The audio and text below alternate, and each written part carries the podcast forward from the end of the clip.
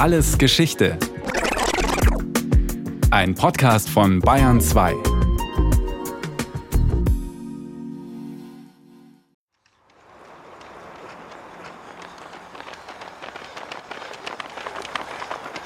Sportliche Höchstleistungen nach dem Motto Citius, Altius, Fortius. Schneller, höher, stärker. Das einzige Ziel vor Augen, die Goldmedaille. Die Olympischen Spiele sind die Geschichte einer Vision, die Wirklichkeit geworden ist. Entworfen hat diese Vision der Franzose Pierre de Coubertin.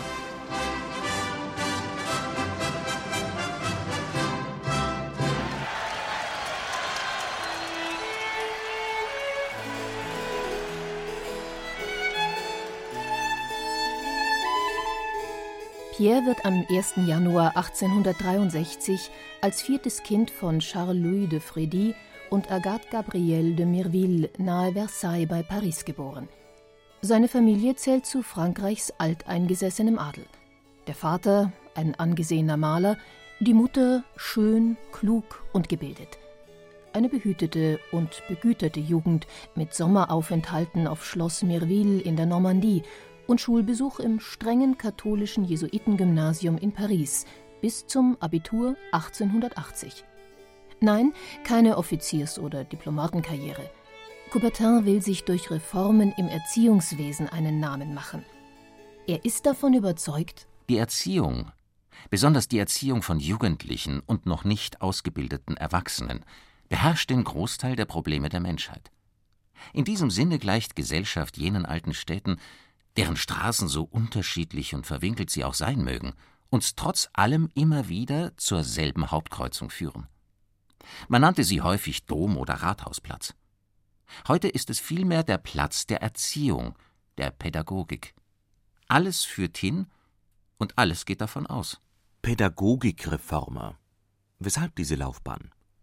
Professor Dr. Stefan Vasson, Leiter des Instituts für Sportgeschichte an der Sporthochschule Köln, hat über Pierre de Coubertin als Pädagogikreformer geforscht. Das ist zum einen wohl die Reflexion der seiner eigenen Erziehungsbiografie mit der sehr strengen Ausbildung an dem Jesuitenkolleg und dann eben auch die Erfahrung, dass die Erziehung in Frankreich sehr rückständig ist, dass sie nicht modern ausgerichtet ist und dass diese veralteten Lehr- und Lernmethoden die Jugendlichen nicht auf die modernen Lebenswirklichkeiten vorbereiten.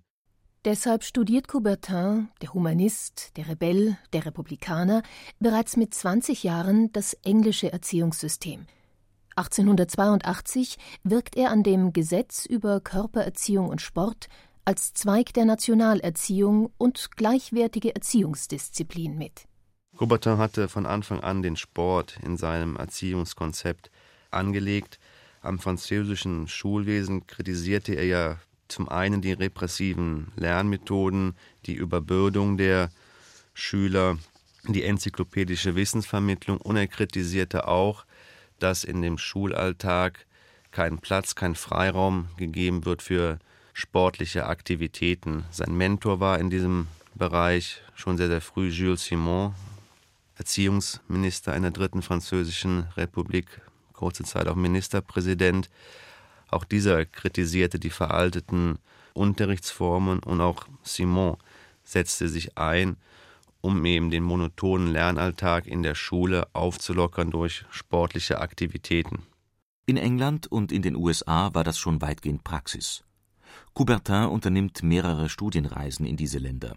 Er hat den Schulroman von Tom Hughes Tom Brown's School Days im Gepäck, in jenen Jahren sozusagen ein Bestseller, in England, auch in Deutschland, Frankreich, in Amerika. Ein Buch über Leben und Unterricht in den 1830er Jahren in einem englischen Privatinternat. Stefan Vasson Dieses Buch nutzte Coubertin gewissermaßen als Reiseführer und war dort begeistert von der Art und Weise, wie Sport in den Lern- und Tagesablauf der Schüler integriert war. Er war begeistert davon, weil die Sportaktivitäten das waren keine verpflichtenden curricularen Lehrveranstaltungen, sondern außerunterrichtliche Aktivitäten von den Schülern selbst organisiert, nur mit einem Minimum an Lehreraufsicht. Dadurch sollten die Schüler Organisationstalent lernen, Bei dem Durchführen der sportlichen Aktivität selbst sollten sie denn Zielstrebigkeit lernen, individuelles Leistungsstreben, Fair Play. Der sportliche Wettkampf hatte für Coubertin eine zentrale Bedeutung. Von bloßer Gymnastik und Turnen, wie es damals sowohl in Deutschland und Frankreich üblich war, hielt er dagegen nicht viel. Der französische Adlige ging von dem Grundgedanken aus, jeder Mensch hat das Bedürfnis, seine Leistungen mit denen anderer zu messen.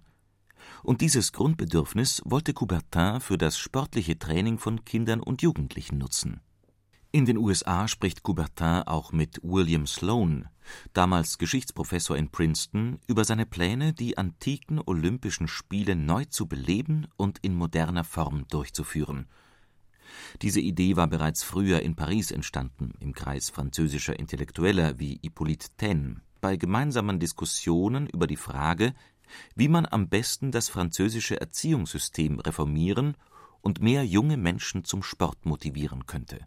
Eine der frühesten Quellen, die ich in meiner Forschung aufzeigen konnte, geht zurück auf das Jahr 1888, 1889. Dort hat er sich im Haus des französischen Philosophen und Historiker Hippolyte mit dem Amerikaner William Milligan Sloan getroffen und dort scheinen schon erste Überlegungen gereift zu sein, die Olympischen Spiele wieder einzuführen.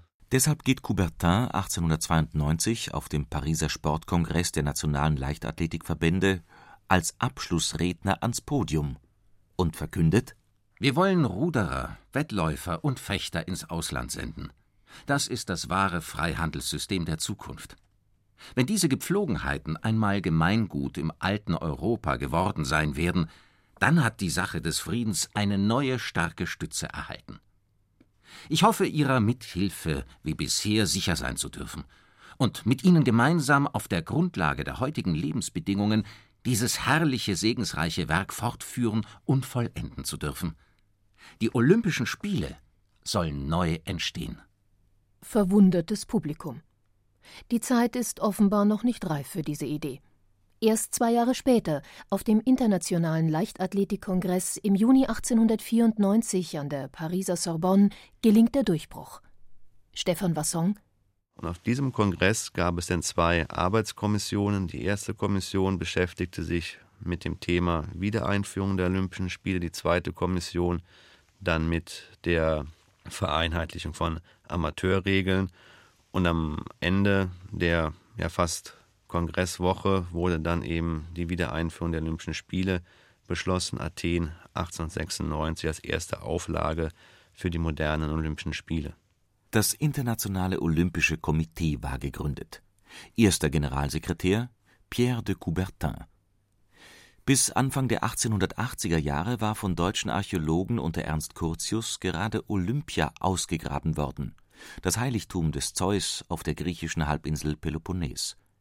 Olympia war der Austragungsort der Olympischen Spiele der Antike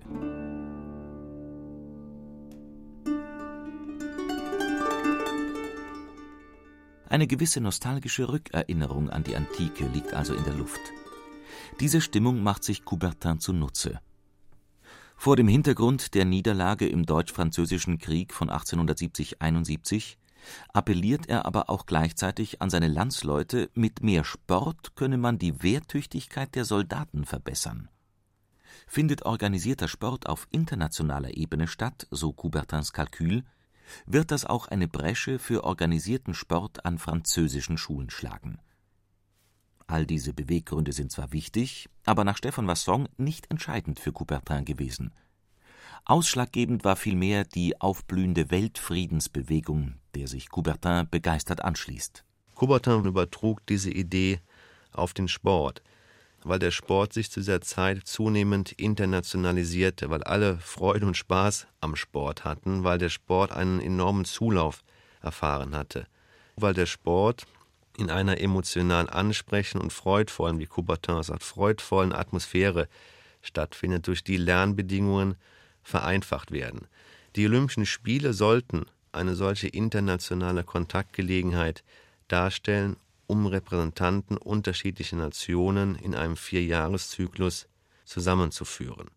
Der technische Fortschritt Ende des 19. Jahrhunderts, so glaubt Coubertin, schafft die Voraussetzungen dafür, dass die Nationen sich untereinander austauschen und sich besser kennenlernen können. Damit ist seiner Meinung nach auch der Grundstein gelegt für eine generelle Aussöhnung unter den Völkern. Dem Sport kommt dabei in seiner Vorstellung eine historische Aufgabe zu. In einer Rede vor dem Verein christlicher junger Männer erklärt Coubertin Es ist offensichtlich, dass der Telegraph, die Eisenbahn, das Telefon, die leidenschaftliche wissenschaftliche Forschung, die Kongresse, die Ausstellungen mehr für den Frieden getan haben als alle Verträge und diplomatische Übereinkünfte. Ich habe dazu die Hoffnung, dass der Athletismus noch viel mehr dazu beitragen kann. Schicken wir sie los, exportieren wir Ruderer, Läufer, Fechter. Sie werden die Botschafter des Friedens sein. In den folgenden zwei Jahren sind Coubertin und seine Mitstreiter mit den Vorbereitungen für die Wiederaufnahme der Spiele reichlich beschäftigt. Sie sollen in Athen stattfinden. Vorgespräche mit dem König und mit Politikern in Griechenland, Verhandlungen mit Sponsoren, mit griechischen Sportfunktionären. Trotz Geldmangels und politischer Schwierigkeiten gelingt das ehrgeizige Projekt. Die Spiele finden 1896 in Athen statt. Stefan Vasson es gelang nachher durch verschiedene finanzielle Unterstützungsstrategien, durch Einnahmen, die man über eine Lotterie generieren konnte, ein Briefmarken-Sonderverkauf wurde angeschoben und es gab zahlreiche private Sponsoren. Für die Durchführung der Spiele selbst waren vergleichsweise bescheidene Ausgaben in Höhe von 130.000 Drachmen veranschlagt. Allein die Kosten für die Wiederherstellung des Panathenäischen Stadions wurden zudem auf rund 500.000 Drachmen geschätzt. Sie übernahm der griechische Kaufmann Yorios Averov, der auch dann nicht mit weiteren Geldspenden zögerte, als sich die geplante Summe auf mehr als eine Million Drachmen verdoppelte. Am 6. April 1896 ertönt die olympische Hymne im Stadion von Athen.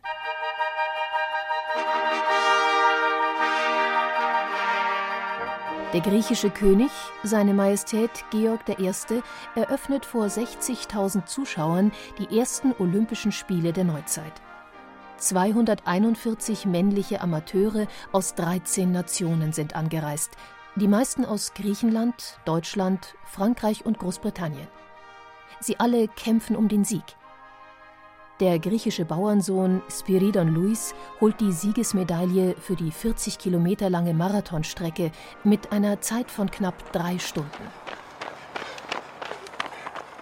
Der ungarische Schwimmer Alfred Hoyos wird Erster auf der 100 und 1200 Meter Bahn, letztere draußen auf dem offenen Meer. Und der Amerikaner James Connelly wird Olympiasieger im Dreisprung, Zweiter im Hochsprung und Dritter im Weitsprung.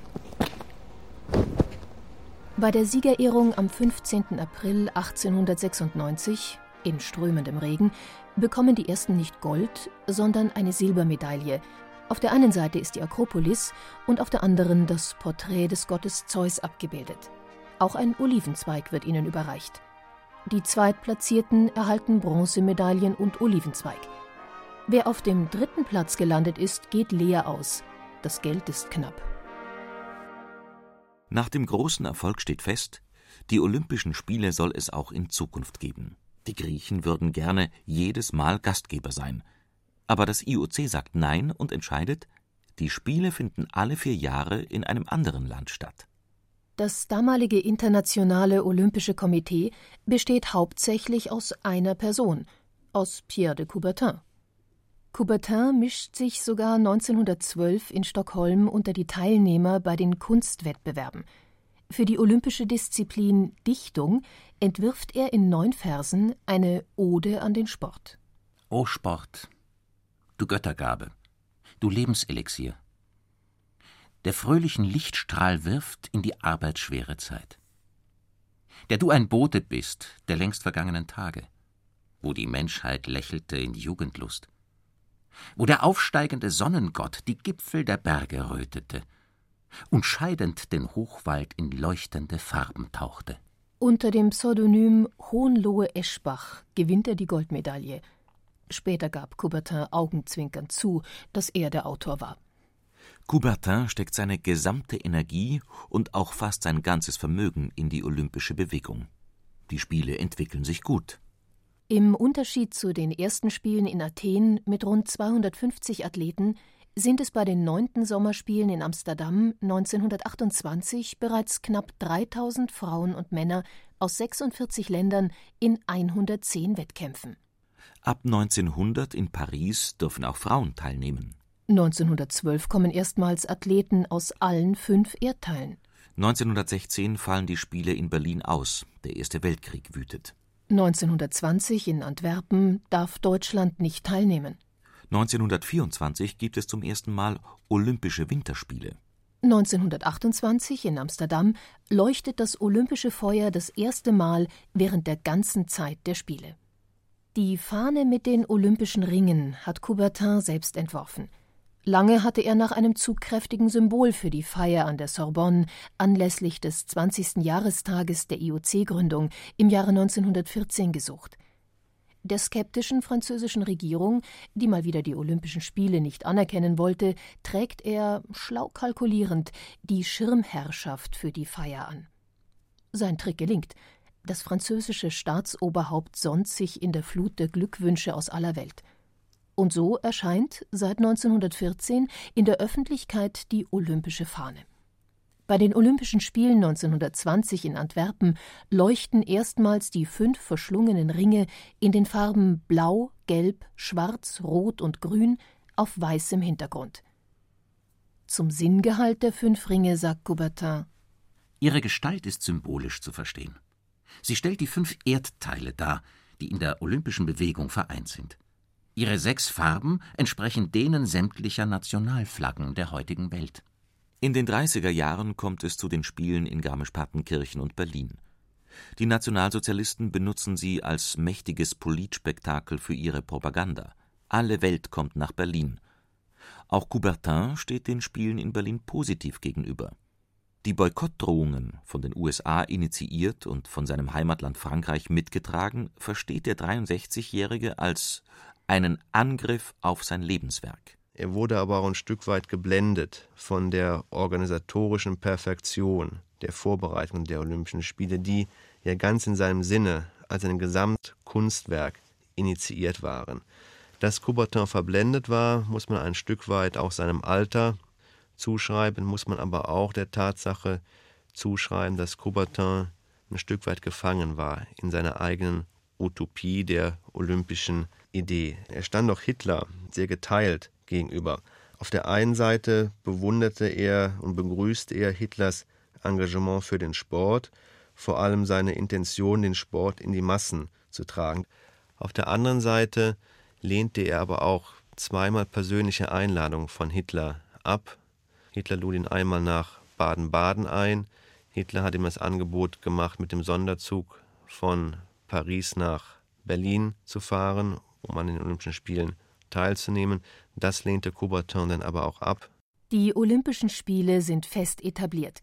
Coubertin, den Begründer und Ehrenpräsidenten des IOC auf Lebenszeit, haben sie arm gemacht.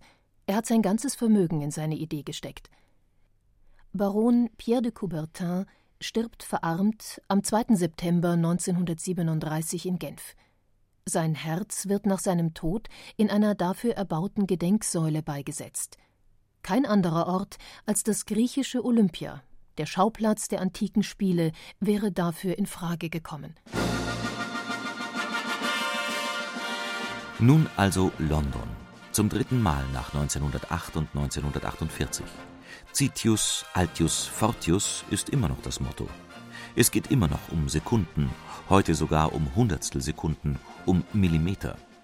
Die Drittplatzierten erhalten nun auch eine Medaille. Amateure sind alle schon seit 1918 nicht mehr. Aber in ihrem Terminkalender sind die Olympischen Spiele nach wie vor das internationale Highlight. Die heutigen Spiele zeichnen sich natürlich aus durch eine enorme Kommerzialisierung, Mediatisierung und eine enorme Leistungsdichte. Heute sollen die Athleten bei den Olympischen Spielen noch eine Vorbildfunktion einnehmen und für einen ethisch verantworteten Leistungssport werben. Die Idee Coubertins, die Olympischen Spiele als Plattform zu nutzen für einen erzieherisch wirksamen Sport, unterscheidet ganz klar die Olympischen Spiele von anderen internationalen Sportfesten. Ich glaube, dass dies erhalten bleiben muss und dass dies in Einklang gebracht werden muss mit einer sich kontinuierlich modernisierenden Sportwelt, die ja Austauschbeziehungen eingeht mit Wirtschaft, Medien und Politik.